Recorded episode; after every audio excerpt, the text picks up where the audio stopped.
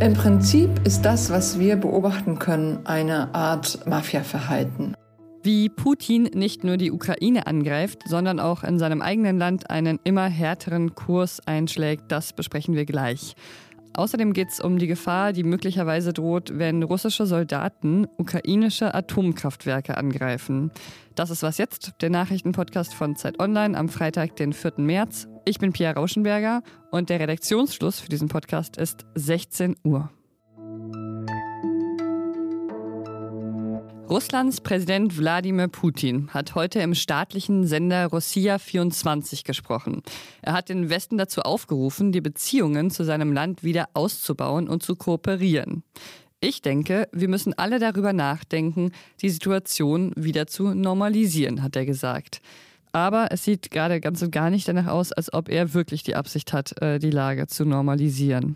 Das russische Parlament hat heute einen Gesetzentwurf beschlossen und der sagt, dass bis zu 15 Jahre Haft für angeblich falsche Informationen über Russlands Militär vorgesehen sind. Wenn jetzt eine junge Russin zum Beispiel sagt, dass es einen russischen Angriffskrieg in der Ukraine gibt, dann könnte dieser Person schon bis zu 15 Jahre Haft drohen. Ja, und auch sonst scheinen die Sanktionen und die Appelle von außen Russlands Vorgehen oder das seines Präsidenten nicht gerade besänftigt zu haben. Über den Kurs von Putin und wer ihn überhaupt noch beeinflussen kann, möchte ich jetzt mal mit unserer ehemaligen Russland-Korrespondentin Alice Botha sprechen. Putin vertraut ja immer nur wenigen Personen, das hört man immer wieder, und hat nur einen sehr kleinen Kreis um sich herum, mit dem er sich regelmäßig austauscht. Das ist einmal Lavrov, der Außenminister, dann der Verteidigungsminister Sergei Shoigu. Wer ist dann noch, Alice? Es gibt eine ganze Reihe von Vertrauten. Äh, die Administration des Kremls ist zu nennen. Die sind wichtig. Und dann eben jene, die äh, für die Sicherheitsstrukturen stehen. Also der FSB Inlandsgeheimdienst. Das äh, ist zum Beispiel Herr Bortnikow. Zu nennen ist auch Herr Patruschew, der früher den Inlandsgeheimdienst geleitet hat. Shoigu hast du schon genannt. Bei Lavrov bin ich mir, um ehrlich zu sein, nicht so sicher, dass er zu den engen Vertrauten gehört. Mir kommt es so vor, als ob das Außenministerium schon seit einiger Zeit in Russland äh, nur noch ein äh, Erfüllungsgehilfe ist, wo keinerlei Entscheidungen getroffen werden. Und da die Personen, die ich genannt habe, dürften zu dem inneren Zirkel der Macht gehören. Aber ob Wladimir Putin wirklich auf sie hört, ob sie Einfluss haben, das können wir nur mutmaßen und vermuten. Verstehe. Okay, also er vertraut ihnen offenbar, aber ob sie ihn auch beeinflussen können, das wissen wir nicht. Wir wissen das nicht und wir wissen auch nicht, was sie ihnen raten. Wir haben ja in den vergangenen Tagen und Wochen diesen Tisch gesehen bei Wladimir Putin. Also er sitzt äh, am, am Tischende und dann kommt erstmal lange nichts, nichts, nichts. Und dann empfängt er eben Minister oder Generäle wie General Gerasimov, der vielleicht auch noch zu nennen wäre. Und es äh, ist ein, ein physischer großer Abstand zwischen ihm und denen, die er empfängt. Und ich glaube, dieser Abstand äh, ist mehr als nur physisch, äh, ist auch symbolisch gewisser, äh, in gewisser Weise und, und zeigt, dass äh, Wladimir Putin womöglich nicht mehr gut zu erreichen ist. Am Ende ist er derjenige, der alle Entscheidungen trifft.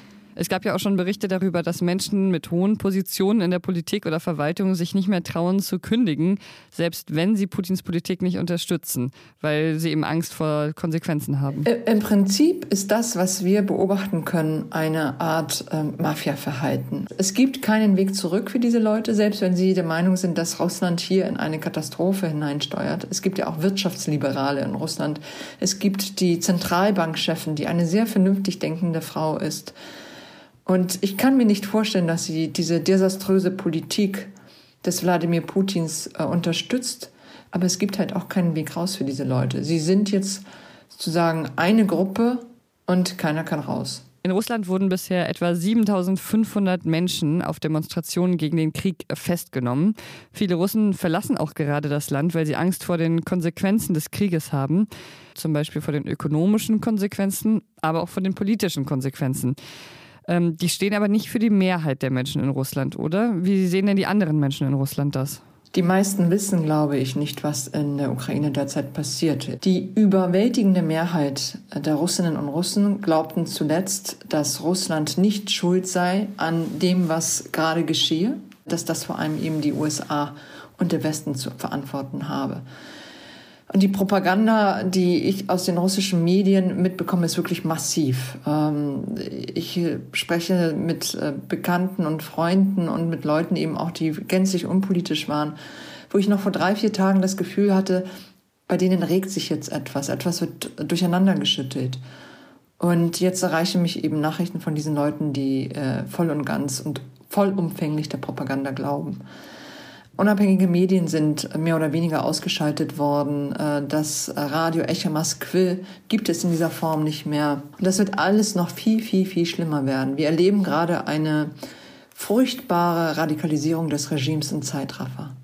Und dann gibt es auch Berichte darüber, dass äh, Putin bald das Kriegsrecht verhängen könnte. Was würde das bedeuten? Es gibt Gerüchte darüber, seit einigen Tagen schon, dass ein äh, Ausnahmezustand verhängt würde. Und der schafft eine Menge Unruhe. Eine Ausreise aus dem Land wäre dann äh, auf jeden Fall sehr viel schwerer. Und äh, es könnte auch sein, dass man eben die Medienkanäle noch viel rigoroser kontrolliert. Und es könnte vielleicht auch Folgen haben für junge Männer, die äh, demonstrieren oder die ausreisen wollen, dass man sie eben nicht mehr auseinander, außer Landes lässt, äh, weil man sie möglicherweise in die Armee einzieht. Also das ist aber nur reine Spekulation von meiner Seite jetzt. Aber es gibt eine Menge Unruhe und jene, die eher urban liberal ticken, äh, die versuchen jetzt massenhaft das Land zu verlassen, solange es noch geht. Kommt sowas bei dem Kreis um Putin überhaupt noch an, dass also gut ausgebildete Menschen jetzt das Land verlassen? Ich glaube, das kommt an, so wie es ja auch ankommt, welche verheerenden Wirkungen die Sanktionswelle des Westens, also der USA, der Europäer, aber auch anderer Länder zur Folge hat. Aber es kümmert die Führung nicht. Ähm, Wladimir Putin hat mit Emmanuel Macron lange gesprochen, anderthalb Stunden, und Macron hat danach zu verstehen gegeben, dass dieser Mann sich durch nichts von seinem Kurs abbringen lässt. Und der Kurs ist, sich die Ukraine untertan zu machen und sie sozusagen unter russische Kontrolle vollumfänglich zu bringen. Das ist sein Ziel und er ist bereit, einen furchtbaren Preis dafür zu zahlen. Ja, dann können wir eigentlich nur hoffen, dass der Preis nicht zu hoch sein wird. Danke, Alice. Danke dir, Pia, und er ist leider jetzt schon zu hoch. Bundeskanzler Olaf Scholz hat heute dann mit Wladimir Putin telefoniert und ihn dazu aufgefordert, sofort alle Kampfhandlungen in der Ukraine zu beenden. Außerdem hat er verlangt, Zugang für humanitäre Hilfe in den umkämpften Gebieten zuzulassen, wie Regierungssprecher Steffen Hebestreit anschließend mitgeteilt hat. Putin habe den Bundeskanzler darüber informiert, dass Russland eine dritte Gesprächsrunde mit der Ukraine für dieses Wochenende vorgesehen habe. Ja, das waren apokalyptische Nachrichten heute Morgen. Bei einem Angriff russischer Truppen war ein Feuer auf dem Gelände der größten Atomanlage Europas ausgebrochen. Das Atomkraftwerk Saporischia befindet sich im Süden der Ukraine. Ein Nebengebäude hat gebrannt. Der Brand konnte zum Glück inzwischen gelöscht werden. Die Gesellschaft für Anlagen- und Reaktorsicherheit sieht auch keine unmittelbare Gefahr eines Atomunfalls. Das Gelände der Atomkraftlager Saporischia sei zwar von russischen Truppen umstellt oder besetzt, aber die Betriebsmannschaften würden in ihrem regulären Betriebsmodus arbeiten. Über die Sicherheit der Atomkraftwerke in der Ukraine möchte ich jetzt mit meinem Kollegen Robert Gast sprechen. Er ist Physiker und er kennt sich mit Atomkraftwerken aus und kann einschätzen, was da vielleicht noch auf uns zukommen könnte. Hallo Robert. Hallo Pierre. Der ukrainische Energieminister hat heute gesagt, wir haben an der Schwelle zu einer Katastrophe gestanden, die die Katastrophe von Tschernobyl von 1986 nochmal deutlich übertroffen hätte. Das klingt wirklich dramatisch. Schätzt du das auch so ein? Ich habe den Vergleich auch gleich heute Morgen gesehen und bin sofort erschrocken. Ich halte ihn aber in der Form für recht stark übertrieben. Ähm, man muss sich klar machen, dass die Reaktoren, äh, die da heute im Südosten der Ukraine betroffen sind, kaum mit dieser Höllenmaschine aus Tschernobyl äh, vergleichbar sind. Damals, das war wirklich ein schlecht konstruierter Reaktor, der sehr leicht aus dem Ruder laufen konnte, wo äh, es nicht mal einen Sicherheitsbehälter, also eine Schutzschicht aus Stahlbeton rundherum gab. Ähm, das haben heutige Reaktoren. Sprich, so ein Szenario wie damals, äh, das kann sich äh, kaum in der Form nochmal wiederholen. In der Ukraine gibt es vier Atomkraftwerke, zwei im Süden, zwei im Nordwesten. Wie gut sind die denn gegen Angriffe gesichert? Ja, man muss sich erstmal klar machen, diese Anlagen, die wurden für Friedenszeiten gebaut. Also sobald da Raketen oder Granaten einschlagen, kann das leicht kritisch werden. Also zum Beispiel, wenn dann da die Kühlkreisläufe äh, von den Reaktoren beschädigt werden, die Notstromaggregate oder die Pumpen, dann kann das im schlimmsten Fall über Tage, wenn man da nicht rechtzeitig dann Hilfe und äh, schweres äh, Gerät anschafft, ähm, im schlimmsten Fall zu so einer Situation wie in Fukushima werden. Auch die Lagerbecken für die abgebrannten Brennstäbe, äh, die da meistens irgendwo auf der Anlage solcher Atomkraftwerke zu finden sind. Wenn da eine Granate einschlägt, dann kann das eine radioaktive Wolke aufschleudern, eine beträchtliche. Gibt es denn eine Möglichkeit, sich gegen die Angriffe, die möglicherweise noch von der russischen Armee folgen werden, zu wappnen? Ja, das Beste wäre sicherlich die Meiler, die noch am Netz sind, sofort runterzufahren. Aber ich könnte mir vorstellen, dass das aus praktischen Gründen nicht geht, weil äh, ja mehr als die Hälfte des Stroms in der Ukraine äh, aus Atommeilern kommt. Der Chef der internationalen Atomenergiebehörde hat jetzt heute allerdings angekündigt, dass er selbst nach Tschernobyl reisen will, also an einen sehr symbolträchtigen Ort und damit beiden Kriegsparteien verhandeln will, wie man die äh, Atomkraftwerke im weiteren Kriegsverlauf besser schützen könnte. Das wird auf jeden Fall spannend werden in den nächsten Tagen und ich hoffe sehr, äh, dass da weitere Zwischenfälle wie der jetzt heute Nacht äh, sich auf keinen Fall wiederholen. Danke dir, Robert. Bundeskanzler Olaf Scholz hat nach dem Angriff auf das Atomkraftwerk heute gesagt, es ist ganz wichtig, dass wir einen kühlen Kopf bewahren. Bei seinem ersten Truppenbesuch als Bundeskanzler hat er ausgeschlossen, dass die Bundeswehr sich in irgendeiner Weise am Krieg in der Ukraine beteiligen könnte. Wir sind nicht Teil der militärischen Auseinandersetzungen, die dort stattfinden und werden es auch nicht werden.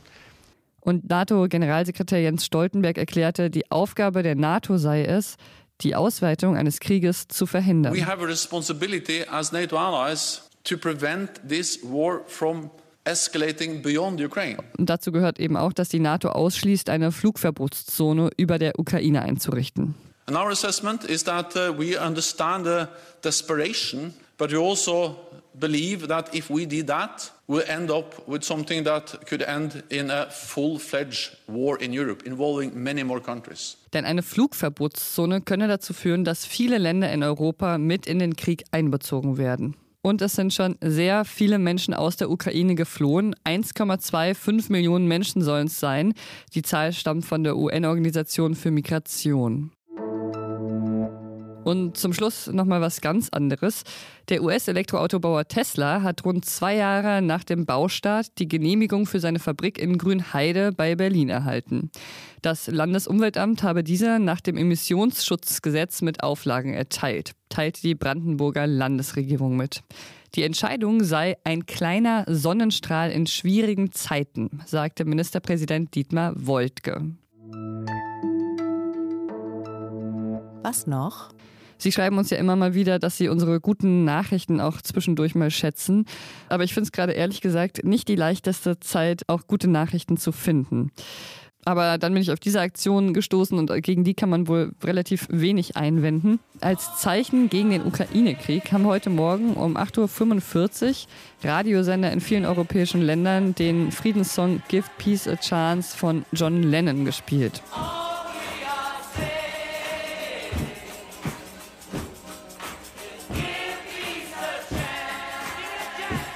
Und allein in Deutschland wollten mehr als 200 Hörfunkprogramme mitmachen.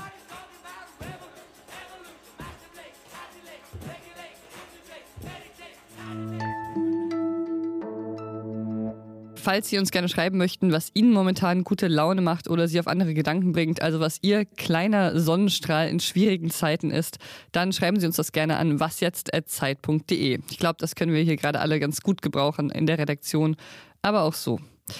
Und das war's mit Was jetzt für heute, aber noch nicht für diese Woche. Morgen gibt's nämlich eine weitere Folge von Was jetzt, dann mit meinem Kollegen Fabian Scheler.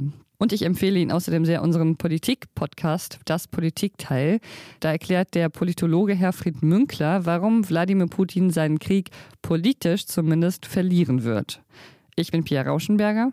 Machen Sie es gut. Und einmal mit gefangen, mit gehangen. Nee, umgekehrt, ne? Mit gehangen, mit gefangen.